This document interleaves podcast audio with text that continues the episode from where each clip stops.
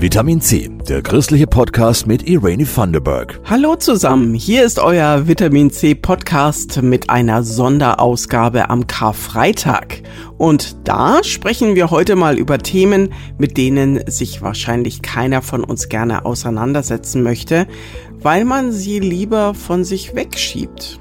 Wir machen das heute trotzdem, weil es wichtig ist, mal über Tod und Sterben nachzudenken. Am besten sogar bevor das Thema akut wird in der eigenen Familie.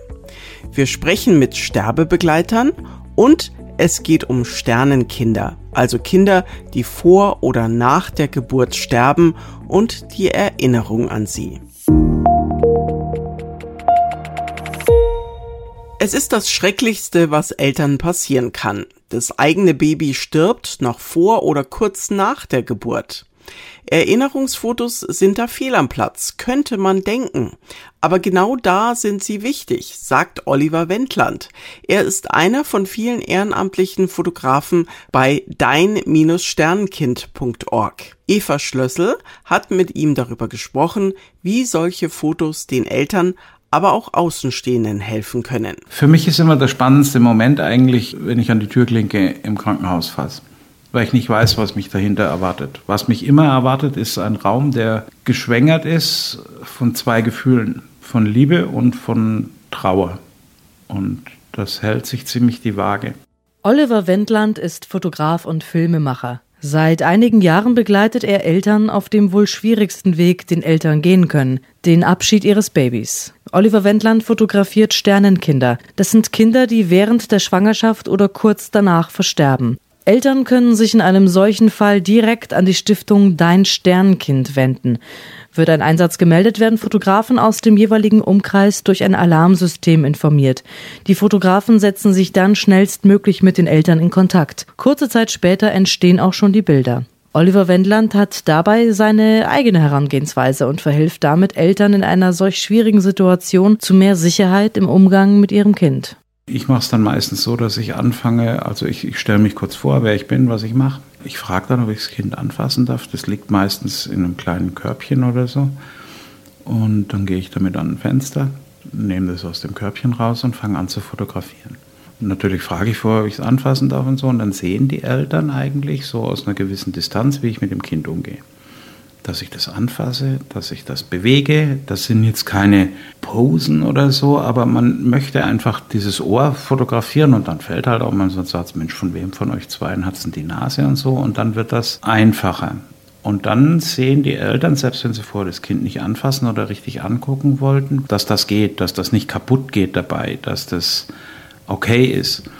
Und bei mir ist es dann oft so, dass ich dann einfach, wenn ich so fertig bin, eigentlich das Kind nochmal auf die Hände nehme und mich umdrehe und frage, wollt ihr es auch mal nehmen? Und dann geht das plötzlich. Und dann entstehen Bilder von der Mutter und vom Vater mit dem Kind, wie sie sich verabschieden. Und wir nehmen uns da in der Regel ganz zurück. Also die Eltern blenden das komplett aus äh, in solchen Situationen, dass wir überhaupt da sind. Oliver Wendland gehört zu den Organisatoren bei Dein Sternenkind und ist seit fast der ersten Stunde der Stiftung mit dabei.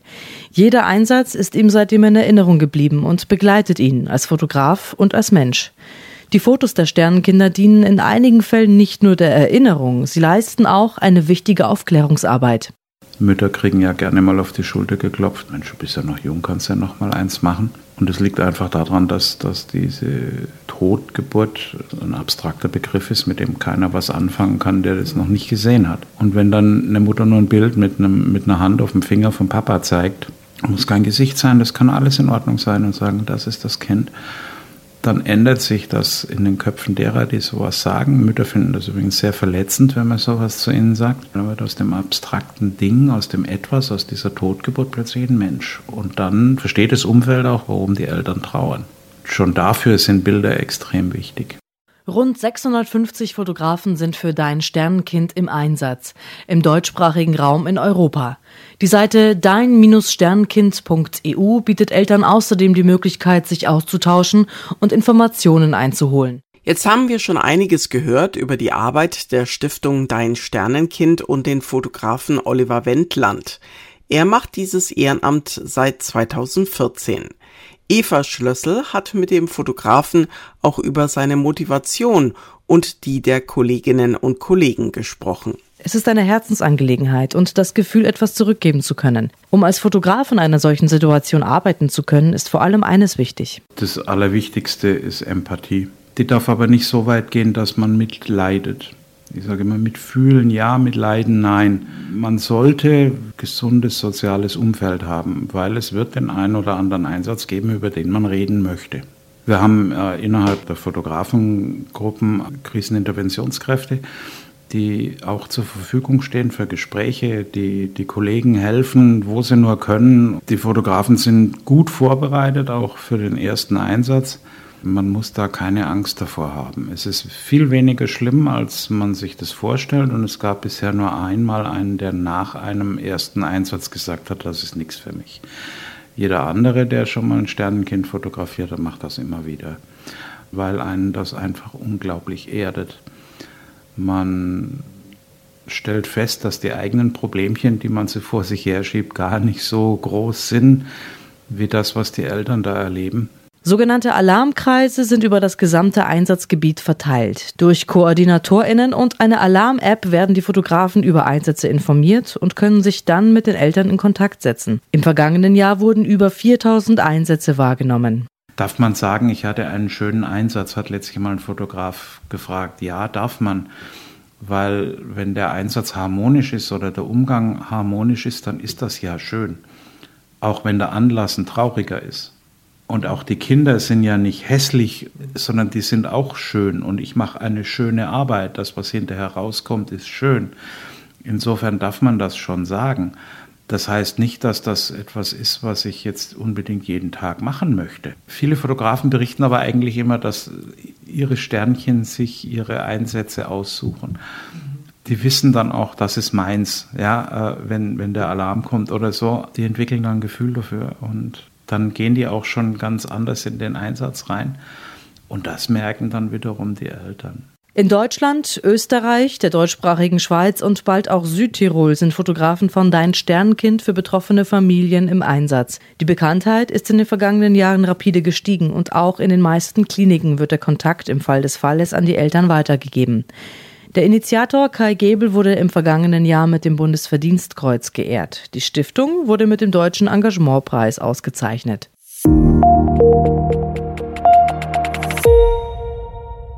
Andere Menschen vor ihrem Tod begleiten, das tut die 38-jährige Laura Rosa aus Nürnberg. Sie hat beim Hospizteam Nürnberg e.V. eine Ausbildung zur ehrenamtlichen Hospizbegleiterin gemacht. Diesen Verein gibt es mittlerweile schon 30 Jahre. Jutta Olszewski und Jasmin Kluge haben mit der Sterbebegleiterin und dem Vereinsvorstand über ihre Erfahrungen gesprochen. Jetzt gerade begleite ich einen Mann, der 80 Jahre alt ist und die ja, Herausforderung ist, dass er nicht sprechen kann durch den Schlaganfall. Also erzählt Laura Rosa dem alten Herrn zum Beispiel von ihrer Woche. Sie schiebt seinen Rollstuhl durch den Park des Seniorenheims oder sie gucken gemeinsam Fernsehen. Er lief so ein Märchenfilm. Ich habe den Film kommentiert und er hat darauf reagiert. Also wie gesagt, er kann nicht sprechen, aber er ähm, hat sehr viel Humor. Man merkt sofort, wenn er was lustig findet. Und er kann auch sehr klar äußern, wenn er was nicht möchte, wenn er zum Beispiel keine Lust hat, rauszugehen. Laura Rosa sagt, ihr Ehrenamt als Sterbebegleiterin ist nicht so schwer, wie sie sich das zu Beginn der Ausbildung vorgestellt hat. Und es gibt ihr persönlich viel zurück. Es erdet sie weil man so in diesem Moment da ist mit diesem Mensch, den man dann ein Stück begleitet und dann die Sachen drumherum eben gar nicht mehr so wichtig findet. Man ist dann einfach da, man ist bei der Person und, und bei diesem Mensch, der einen so, so teilhaben lässt, auch in dieser Verletzlichkeit, die dann da ist, so, ne? Das ist irgendwie äh, also schön. Das Hospizteam Nürnberg hat insgesamt 240 ehrenamtliche Mitarbeiterinnen und Mitarbeiter. Die werden in der Ausbildung auf ihre Einsätze vorbereitet. Vorbereiten kann sich jeder und jede von uns auch auf den eigenen Tod und die Zeit davor sagt der Vorstand des Hospizteams Dirk Münch. Wie meine Mutter im Sterben lag, war die Frage zwischen meinem Vater und mir, wie viel Besuch möchte sie haben. Und mein Vater hat gesagt, wenig. Die will jetzt ihre Ruhe. Und ich habe gesagt, viel, das war immer so eine Kaffeekränzchenfrau. Wir haben festgestellt, über so ein Thema haben wir nie geredet. Das regen wir auch immer an, früher über solche Themen zu reden, wenn man die Kraft und den Mut hat, es zu tun. Zum Schluss fehlt meistens die Kraft und die Energie dazu. Hospizbegleiter helfen auch den Angehörigen von schwerkranken Menschen besser klarzukommen. Häufig einfach, indem sie zuhören. Als Ventil, manchmal muss man auch mal vielleicht Unangenehmes sagen dürfen, ohne dass das nach draußen dringt oder äh, seinen Frust ablassen weil ich erlebe dann auch wieder, wenn die Leute das ausgesprochen haben, zu sagen, aber ich schaffe es trotzdem. Sie dürfen sagen, wie es ihnen geht und wir unterstützen sie dann auf der nächsten Strecke. Laura Rosa setzt sich durch ihre Arbeit als Hospizbegleiterin auch mit ihrem eigenen Tod auseinander. Ich mm, bin nicht gläubig und trotzdem würde ich sagen, habe ich nicht Angst vor dem Tod. Nee. Angst vor dem Sterben ist, finde ich, nochmal eine andere Sache. Vor Schmerzen, das auf jeden Fall. Man weiß nicht, wie so ein Sterbensprozess abläuft. Ihre Einsätze sind sehr bereichernd und sie erzählt lächelnd von berührenden Momenten.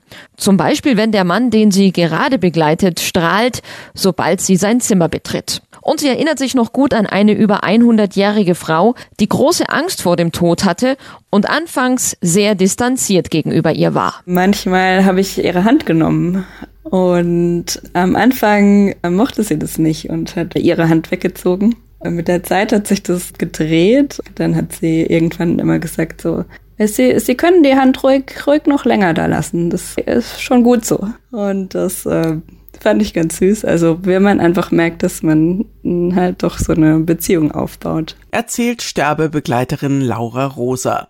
Wer sich für eine solche Ausbildung interessiert oder sich über Sterbebegleitung informieren möchte, findet mehr Infos auf hospiz-team.de.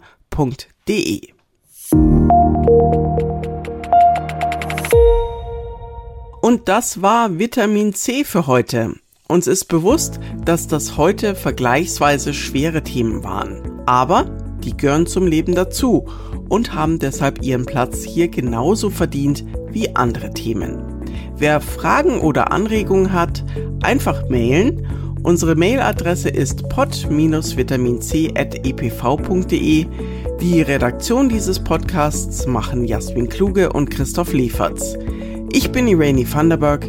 Ich wünsche euch einen schönen Tag. Das war Vitamin C, der christliche Podcast. Für Fragen oder Anmerkungen schreibt uns an pod-vitaminc.epv.de. Vitamin C, jeden Sonntag neu.